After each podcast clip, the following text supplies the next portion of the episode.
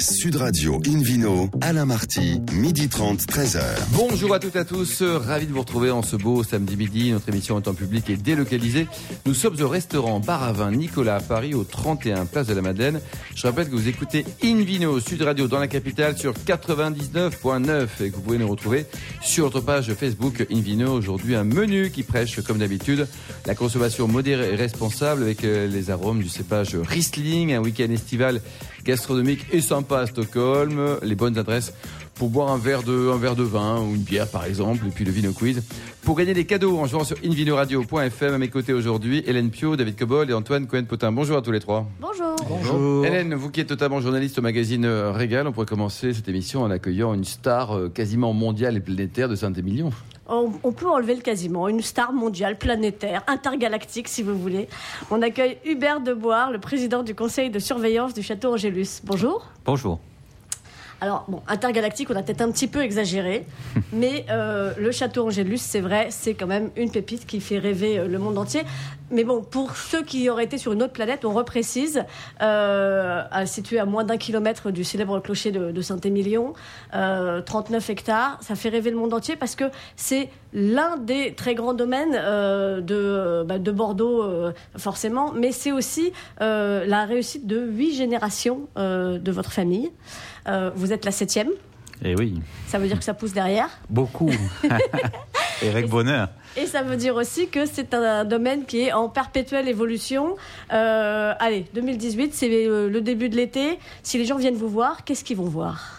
Un restaurant? Bon, bah, à Angélus, ils vont pas voir de restaurant, mais ils peuvent aller voir un restaurant, puisqu'on a un restaurant qui appartient à la famille, qui est dans le centre, le cœur de Saint-Émilion, qui est le plus vieux restaurant de Saint-Émilion, qui a été repris et qui est aujourd'hui euh, dirigé par ma fille Stéphanie, euh, avec un jeune chef très talentueux. On a eu une étoile au Michelin il y a ben, 15 mois à peu près. Et donc Bravo, hein, bravo. Voilà, c'est une belle maison, c'est un joli lieu. C'est pas très facile d'y accéder, mais c'est comme ça. Ça s'appelle comment? Ça s'appelle le logis de la Cadenne. Et c'est un jeune chef qui, est, qui a 30 ans aujourd'hui, qui a, qui, a, enfin, qui a eu 30 ans le jour où il a eu ses étoiles. Donc, Un peu son comme vous. David, hein, 30 ans. quoi. Voilà, toujours à peu 30 ans. Et donc c'est 30 formidable, c'est une, c'est une belle maison, refaite, retapée, avec une cuisine, euh, une belle cuisine. De, c'est c'est un jeune qui a travaillé avec Bocuse, ensuite qui a été au Castellet euh, avec, euh, avec Baquet. euh, Ouais, belle et- référence, quoi. Belle référence, et qui euh, ensuite est venu nous voir, et qui est très imagi- imaginatif. Il a à côté de lui un jeune, c'est que, que des équipes de On le jeunes. salue. Allez, Hélène, Voilà. vous qui n'êtes pas retapée. Alors, qu'est-ce qu'on peut boire euh, dans ce restaurant Est-ce qu'on peut boire euh, les vins des 80 domaines que vous conseillez, Hubert de boire? Ah oui, Alors, obligé, Ça ferait une alors- très longue carte des vins. hein. Alors pas, mais c'est une très, elle est beaucoup plus importante que ça. C'est une carte qui approche les 1000 références ou qui doit avoir 1000 références aujourd'hui des quatre coins du monde, puisqu'on je crois qu'on a des vins d'à peu près partout. On a des vins de Suisse, on a des vins euh, de, de Thaïlande, Du Liban. de- du Liban bien sûr. Alors on peut boire euh, globalement à peu près les 80 euh, domaines que je conseille avec mon équipe. Ils sont à peu près tous représentés. D'accord. Euh, Est-ce qu'on peut y boire aussi euh, les six vins de cépage euh, signés Hubert de Bois, euh, vigneron depuis 1956, ce qui veut dire que vous avez commencé le jour de votre naissance? Je suis né, je suis né, je suis vraiment né dans la maison familiale, puisque mon grand-père maternel était médecin, donc il m'a donné la vie dans la maison familiale, qui est au milieu des vignes. Donc je suis vraiment né au milieu d'Angélus, euh, ce qui veut dire que je, voilà. Mais c'est un petit coup de génie de mon épouse qui m'a dit, bah, au lieu de mettre euh, depuis je sais pas combien d'années, elle me dit, mais depuis 1956. Et donc c'est c'est- vraiment une réalité. Et je crois que depuis toujours, j'ai marché dans les vignes. Dès que j'ai pu commencer à marcher, j'ai commencé. D'ailleurs, j'ai commencé à tailler les vignes. C'est une petite histoire. Mon père m'a offert un sécateur. C'est d'ailleurs le sur l'étiquette, il y a le sécateur. Mon père m'a offert un sécateur quand j'avais 7 ans. Mais mes copains, mes copains recevaient eux un train électrique ou quelques jouets. Moi, j'avais un sécateur sécateur, en disant va, va voir et va tailler dans les vignes. Voilà. Donc C'est- euh, C'est plus dangereux quand même, il faut faire bah attention. oui, mais il fallait, il faut se former. vous on avez un sécateur petit, vous Non, aussi je sais pas, mais 56, c'était une bonne année, c'était un Non, c'est- creux. non, c'est une année terrible à Bordeaux. Ouais, Euh, c'est une année de gel où il n'y a pas eu de vin. Vous savez, c'est ce, ce- cet hiver qui s'est qui, qui s'est en fait euh, décidé à la fin du mois de février et qui a été terrible pour le vignoble. Il y a plus de 50% du vignoble qui a été. Donc, euh, donc si on veut des bonnes choses, pour le reste. hein. voilà, c'est, c'est, on peut pas tout faire, ce que je disais. Hein. Donc, euh, si on veut avoir de bonnes choses, il faut peut-être aller à Porto. Oui. Alors moi je voulais revenir à ces vins de cépage parce qu'il y a des euh, cépages très classiques à Bordeaux, Merlot, Cabernet Franc, Cabernet Sauvignon, Sauvignon, Sémillon. Mais on a aussi un Chardonnay en IGP euh, 20 pays de l'Atlantique. Ben oui. Qu'est-ce qui vous a pris Bah, D'abord, Une erreur. quoi. Voilà, une erreur. Mais il va y avoir bientôt une Syrah aussi. hein, donc, euh, En 2020, j'ai Voilà, voilà. Alors la Syrah, ça. elle est historique à Bordeaux. J'ai retrouvé un, un vieil ouvrage là sur, sur le marché Mm. qui mentionnait que les Syrahs euh, existaient de façon relativement importante avant le phylloxéra. Et, et donc il y avait de la Syrah à Bordeaux, c'est endémique. Le, le chardonnay non, mais il s'adapte très bien. Et euh, on peut faire des très jolis chardonnays assez tendus dans cette région si on les ramasse et qu'on les travaille correctement. Il se trouve que j'ai un petit faible pour la Bourgogne, euh, pas seulement pour les blancs, mais aussi pour les rouges. Mais là, on parle de blancs, et donc j'adore les chardonnays, euh, la grande Bourgogne, hein, chablisien compris. Et j'avais envie de, enfin, on avait envie de, faire aussi plaisir avec des, des vins qui sont plutôt des vins de convivialité, des vins qu'on boit régulièrement, rapidement, comme ça, qu'on partage, ce qui sont pas d'une complexité, mais qui sont qui font plaisir et qui sont quand même raffinés. D'accord. Alors, euh, ces vins euh, et, et à peu près tout ce que vous entreprenez, euh, vous le faites euh, effectivement pas tout seul. Vous vous dites souvent on, ce qui est plutôt euh, plutôt sympa. Vous rendez souvent hommage aux, aux gens avec qui vous travaillez. C'est pas le cas de tous les Bordelais. Hein. Bon, on va citer personne, mais. C'est pas moi qui l'ai dit, Non, mais, je le dis. je suis un peu Ouais. d'accord. Euh, et euh, donc, euh, justement, je, voudrais parler de, ce qui se passe à l'Angélus avec, vous l'avez dit, votre fille Stéphanie, son cousin Thierry Grenier de Bois, il y a également. Euh, et ils sont en train de convertir l'Angélus en bio. Ben, ils ont raison. Ils ont raison parce que euh, on avait commencé sur une propriété euh, qui nous appartient partiellement, qui s'appelle Château Bellevue, qui était juste à côté il y a trois ans. Et ils ont raison d'avancer parce que euh, il n'y a pas aujourd'hui euh, euh, de solution à, à préserver les écosystèmes comme on doit le faire pour les générations. Moi, je, je, je suis tellement heureux de voir que ça avance et que ça avance vite et dans cette direction. On y vit, on vit dans nos vignes, on, a envie que la génération qui vienne, la neuvième qui existe déjà, elle n'est pas encore aux commandes, mais elle existe déjà, elle puisse euh, récupérer un lieu préservé, un environnement préservé, un écosystème aussi entretenu. Donc je crois que c'est non seulement l'air du temps, mais ils vont vite et ils ont raison. Napoléon, il prenait ses, ses généraux à 20 ans. Donc là, euh, cette génération le fait, le fait vite. Et moi, je suis aussi là avec toute l'équipe technique pour accompagner cette espèce de d'élan, de volonté, de, de, de peut-être c'est pas de la transgression parce qu'on n'en est pas là. Il y a des gens qui en ont fait. On ne prétend pas être les premiers, hein, mais d'avancer, de pousser et d'obliger un peu tout le monde à regarder dans cette direction parce que il n'y a pas d'alternative. Il n'y en a pas. S'il y en avait une, on essaierait, mais il n'y en a pas. Ça pourrait aller jusqu'à la biodynamie? Angélus en biodynamie dans 10 ans? Alors on verra. Moi, j'ai un sens, j'ai une formation scientifique, donc euh, euh, l'ésotérisme, euh, je, je, Ça vous je- échappe je un peu, quoi. Je le regarde, je le regarde avec. euh, mais par Pourtant, contre, les plumes euh, et une corne à minuit 12, c'est sympa comme tout café. Ouais, euh, je- mais quoi, moi, ça me plaît bien chez les, vaches. ça me plaît bien chez les autres, voilà, et, et Ouais. je trouve que c'est il y a, y, a, y a des enthousiastes. Allez, dernière question, Hélène. Oui, vous baptisez tous vos millésimes. On avait eu euh, 2015 le magnifique, 2016 le rayonnant, 2017. Vous avez déjà une idée de baptême? Eh ben oui, euh, Ah. c'est une bonne question, mais euh, le 2017, c'est euh, c'est l'éclatant. L'éclatant. Alors 2017, c'est l'éclatant. Comment je fais pour trouver je- Vous savez, il faut vivre son, son année. Il y, avait, il y avait le rayonnant en 2016, simplement parce que le 2016, c'est pas une année chaude, mais c'est une année où l'ensoleillement a été très important. Donc les rayons, c'est pour ça que ça m'est venu, le rayon du soleil qui donne cette fraîcheur et cette maturité. Et là, l'éclatant, c'est parce que c'est l'éclat du fruit, le, le, le raisin qui éclate dans la bouche, et ça m'a ça m'a donné envie de l'appeler l'éclatant. Merci beaucoup, Béa. Merci également à vous, Hélène. Une vidéo Sud Radio retrouve maintenant Antoine Cohen-Potin, le président du cercle Gaston Phébus, pour une balade en, en Suède. On est si bien en France, pourquoi partir là-bas? Et oui, de, tout simplement parce que euh, la- je dirais que l'art de vivre à la suédoise, c'est quelque chose d'exceptionnel. Et Stockholm est encore plus ouverte, encore plus dynamique qu'elle ne l'était déjà. Alors, c'est une ville qui est joyeuse, c'est une ville qui est décontractée. Et ces dernières années, les, les est belle. start-up, Ah, et qui est très très, très belle, belle, vraiment. Il y a des monuments magnifiques. Et je dirais que les start-up et l'hôtellerie, la gastronomie ont attiré le monde entier. Et dans le ciel de Stockholm, l'on compte aujourd'hui 15 étoiles Michelin qui rayonnent. Ah, quand même, ouais. Voilà. Donc, donc cet été, c'est une bonne raison pour y aller, mais il y en a surtout deux autres. D'abord parce que l'on commémore cette année les 200 ans de l'accession au trône d'un Français, Jean-Baptiste Bernadotte, qui était ce maréchal d'Empire, ancêtre de l'actuel roi Carl Gustave de Suède. Et le Affilié à François Bayrou, parce qu'il est napo. Hein. Exactement. Et euh, ensuite, l'on célébrera le 14 juillet prochain le centième anniversaire de la naissance du cinéaste Ingmar Bergman.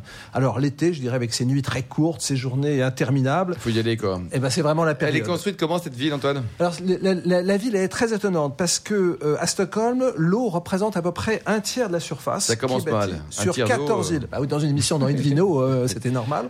Euh, la ville est splendide. Elle flotte, je dirais, entre le lac Malaren et la Baltique. Baltique. Et quand après les, les hivers sombres, interminables, la chaleur et le soleil sont, sont revenus, bah, les citadins s'attablent longuement au bord de l'eau, le long des, des superbes terrasses de Strandwagen. Qu'est-ce qu'il ne faut pas louper alors quand on est à Stockholm alors Antoine quand on est à Stockholm, il faut d'abord aller voir le Vasa. Le Vasa, c'est un immense bateau royal qui a coulé devant Stockholm en 1628. Alors c'était le, c'est le vestige de l'époque de la grande suprématie suédoise. Et on peut venir à Stockholm que pour visiter ça. Alors c'est le seul, le seul bâtiment, c'est le seul bateau qui est conservé encore en l'état. Il y a plus de 95% de ces pièces qui sont d'origine. D'origine, quand même. Oui, avec une centaine euh, de, de sculptures en bois ciselé, c'est très beau. Et le château royal alors louper Alors, le château royal, il est majestueux, il est situé sur une île euh, au cœur de la vieille ville, il est plein de charme. Il a euh, 600 pièces, 7 étages, et c'est dans ce palais qu'habite euh, le roi de Suède, l'actuel roi de Suède, mais Ah aussi oui. où vécut Bernadotte. Voilà. Il, il- Les- il- il vit tout seul dans les 650 pièces? Non, il a une. il Non, parce qu'il une avec sa femme. donc ils ont chacun 300 mètres carrés. Non, Quoi. non, il a- il Et les produits suédois à déguster, à ne pas louper en tout cas? Alors, il faut aller pour les produits suédois, il faut aller au centre de Stockholm dans un marché euh, en briques rouges qui s'appelle Ostermalm. Et comme en ce moment il est en réparation, les Suédois ont eu la bonne idée de créer un peu une espèce de marché éphémère. C'est un marché où on trouve tous les produits du terroir. Et, et pour les hommes qui sont chasseurs comme euh, Hubert de Bois, Mais Qu'est-ce qu'il y a par exemple, Antoine? alors on trouve du renne, on trouve de l'élan fumé, on trouve des écrevisses, des champignons, des baies sauvages.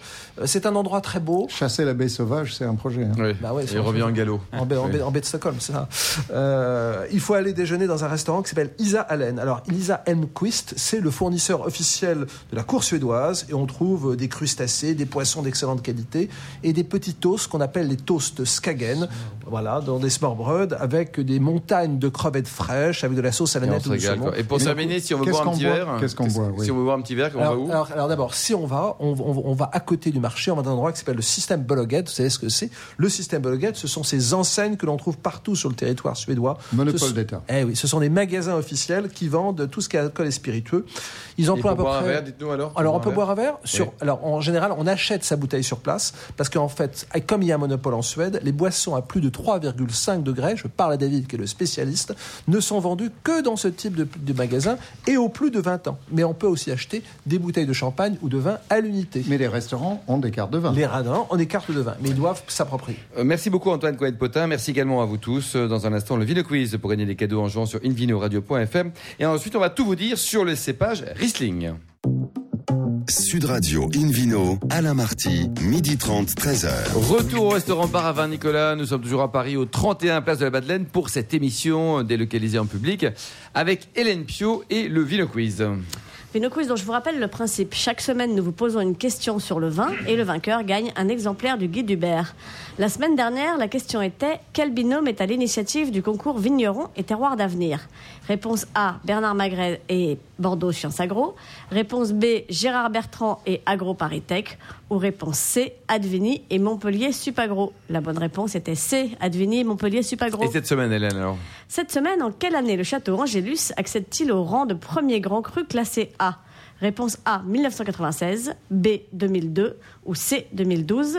Pour répondre et gagner un exemplaire du guide Hubert, rendez-vous toute la semaine sur le site invinoradio.fm, rubrique Vino Quiz, et le gagnant sera tiré au sort parmi les bonnes réponses. J'adore quand vous dites Hubert, le guide Hubert. Hein, Il y, a, y a y un côté de noblesse. Redites-le une dernière fois. Le guide Le, quoi le guide Hubert. Ah, c'est parfait.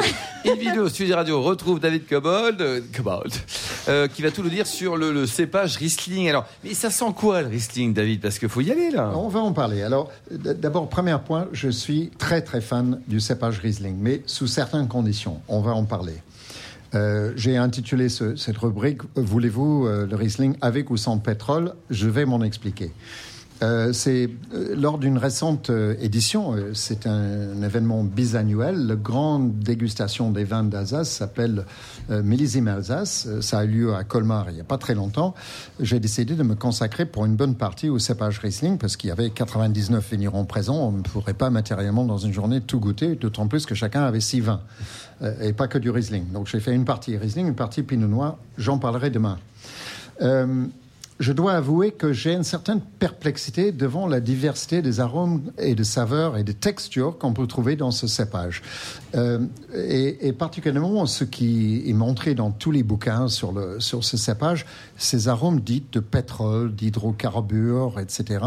Euh, des choses qu'on n'a pas nécessairement très envie de boire, parce que quand on dit pétrole en association oui, avec un clair. vin, bon, pas envie, Antoine. Hein moi, j'ai dans ma jeunesse et même encore quand je tombe en panne sur la moto, je siphonne des réservoirs pour avoir le Mais truc. siphonner du wrestling maintenant. Ben, ben, j'ai pas envie de boire ça. Donc, euh, c'est donc euh, hydrocarbures, non.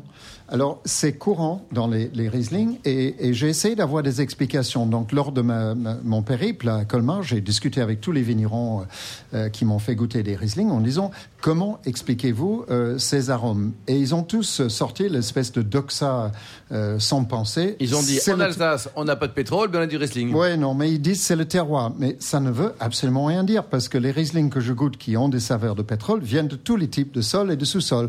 Euh, il y a une complexité géologique extraordinaire dans les, dans les montagnes de Vosges et donc dans le territoire de l'Alsace.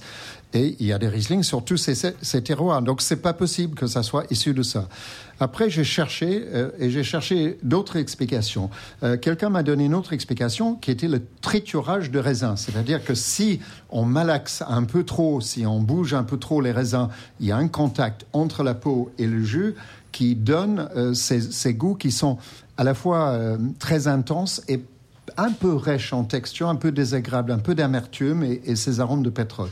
C'est possible. Une autre explication qui me paraît beaucoup plus probante, parce que je pense que cette affaire est plurifactorielle, c'est une combinaison de chaleur, de soleil. Si, par exemple, on est dans un climat plus frais, comme dans la Moselle en Allemagne, on n'a quasiment jamais ces arômes. Tandis qu'en Australie, dans le Eden Valley ou le Clare Valley, on a presque toujours ces arômes. En Alsace, pareil, parce que l'Alsace est beaucoup plus chaud que la Moselle en Allemagne. Euh, et après, ça dépend de l'humidisme et ça dépend aussi peut-être des dates de vendange et d'autres facteurs. Donc, je pense qu'il y a beaucoup de facteurs. C'est complexe. Euh, je, je n'aime pas ça et je fuis ces arômes-là. Il y a des gens qui adorent, donc c'est un, un, un, arôme qui est très clivant, très, très marquant. C'est très personnel. C'est très personnel. Vous avez le pétrole, vous, Hélène, ou pas? Alors, le pétrole moyennement, mais le Riesling qui, qui a un peu ces arômes-là, oui, j'avoue, ah, moi oui. j'aime bien. Et vous, David, pas Alors, trop hein? Non, moi je n'aime pas, pas du tout. Alors, euh, si c'était la carotte, alors, ce n'est pas une provocation, il n'y a pas de carotte dans le Riesling.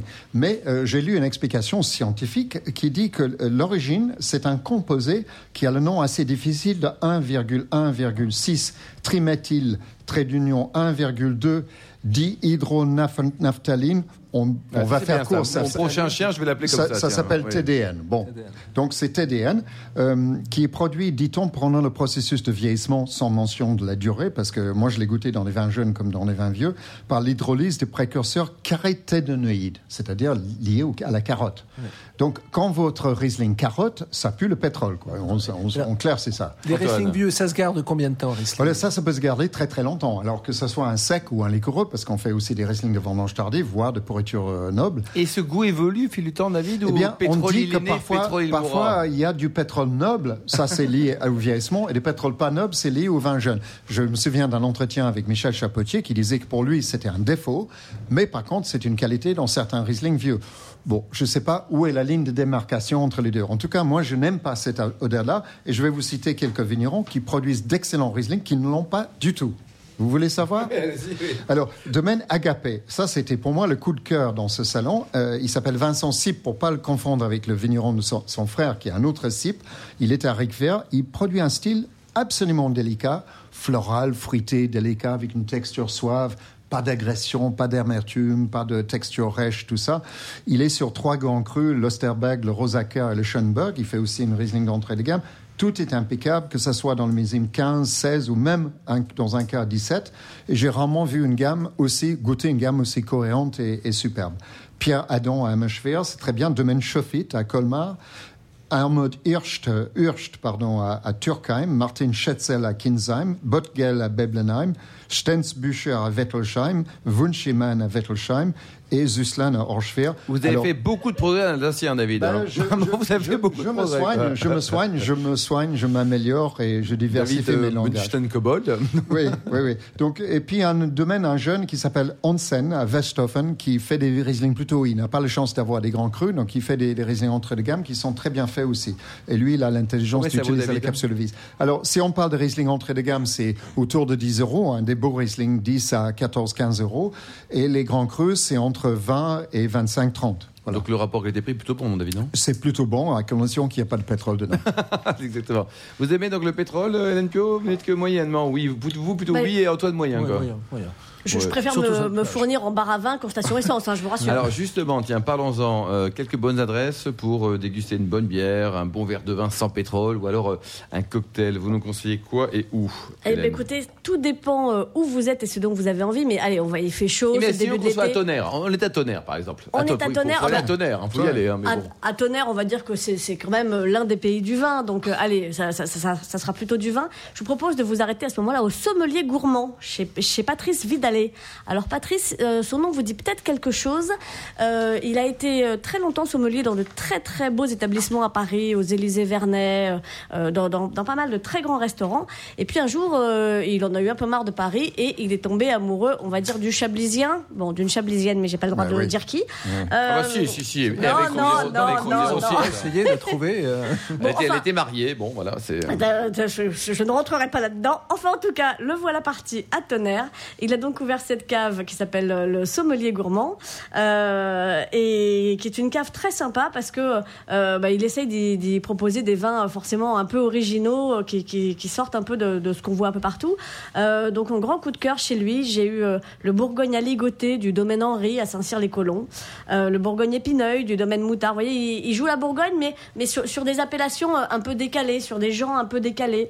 Euh, en Chablis, il a bien sûr tous les plus grands noms, mais euh, on a tous les deux, lui comme moi, un gros coup de cœur pour le domaine Moreau-Naudet, euh, dont, dont la patronne, propriétaire Virginie, a pris la suite à, la suite de son décès de son mari fin 2016, Stéphane, et, elle fait un remarquable travail, donc je vous conseille, Moreau-Naudet.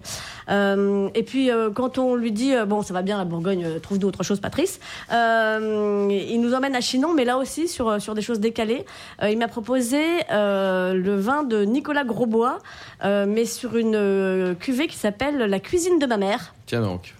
Euh, alors Nicolas Grosbois à Chinon d'habitude il fait euh, la cousine de ma mère, Euh, mais euh, et donc là avec des appel- en appellation Chinon avec des c'est cépages, l'amant de ma mère. non, non, avec des cépages tout à fait classiques. Je ne connais pas la vie Vous familiale connaissez de Nicolas le nom de son psychanalyste? Parce que ça tourne Non, beaucoup non. autour de sa mère. Non, non, producteur vous de explique champignons. Pourquoi, je vous explique pourquoi euh, en 2015 il a dû faire la cuisine de ma mère. C'est parce que euh, toutes ces vignes euh, ont subi des aléas climatiques terriblissimes. Il s'est retrouvé sans un seul raisin. Euh, donc euh, bah, il a dû euh, faire euh, de la cuisine, puis il a dû faire ce qu'il pouvait faire. Eh oui. Donc il est allé acheter des cépages dans le sud-ouest et il est allé, bah, enfin il a, il a fait du, du vin chez lui à Chinon, sans appellation Chinon bien sûr. Et comme c'était un peu de la cuisine, bah, c'était la cuisine de ma mère. Si on va à Marseille pour un petit cocktail, on va où? On va au Copper Bay qui ouvre ces jours-ci. Alors là, on est dans l'actualité euh, chaude brûlante. Euh, le Copper Bay, c'est d'abord un bar que les Parisiens connaissent bien, qui est rue Bouchardon dans le 10e, euh, qui est très sympa parce que euh, voilà, c'est euh, comme son nom l'indique, Copper Bay, c'est la baie du cuivre. Alors euh, voilà, on a un restaurant, aux, un bar, pardon, euh, un peu comme un bateau, euh, cuivre. voilà. un peu comme un bateau. C'est blanc, c'est bleu, c'est du cuivre, c'est très chouette. On a l'impression de partir en Le croisière. cuivre, c'est blanc et bleu? Mais non, mais c'est le bateau qui est blanc et bleu. Ah, suivez un, peu peu, de poésie, David. Euh, Je cherche, je cherche. et euh, les Schtroumpfs, par et donc, exemple. Les chaussures en cuivre. la super équipe du Copper Bay Paris, euh, composée de Elfie, Aurélie et Julien, euh, bah, se, se scinde en deux. Julien part vivre à Marseille et ouvre donc un deuxième Copper Bay où on va pouvoir retrouver euh, les mêmes cocktails euh, qu'à Paris. Euh, donc cet été, euh, des cocktails à base de pastis puisque c'est l'été, mais en version glacée, un peu Ah comme oui, ces glaces italiennes, vous voyez, un peu molle comme Et ça. enfin, pour terminer, vous avez un, C'est dégueulasse, le vous avez un. Non, En cocktail, c'est super bon. Essayez un peu est-ce avant que de vous avez, causer. Hélène, Oh. un, un plan B à nous proposer à Paris sans passer par Mythique Oui, absolument. Alors là, pour, pour ce plan B-là, il faudra aller au 28 rue de Lourmel à Paris dans le 15e euh, pour euh, voir euh, euh, deux copains, enfin un copain, une copine, bref, ils ont moins de 30 ans. euh, ils ont ouvert donc euh, cet endroit où il y a 11 becs, euh, que des bières euh, non pas artisanales mais craft. Alors là, c'est encore plus pointu que l'artisanal. Euh, Euh, donc euh, que des bières vraiment de micro micro brasserie. Et pour cet été, euh, ils ont plein de propositions plus plus légères et plus acidulées les unes que les autres pour se rafraîchir un peu. Après, si vous voulez un truc bien costaud pour la fin de soirée, une bière qui se mâche autant qu'elle se boit, vous pouvez. Moi, c'est pas forcément mon truc à cette période de l'année.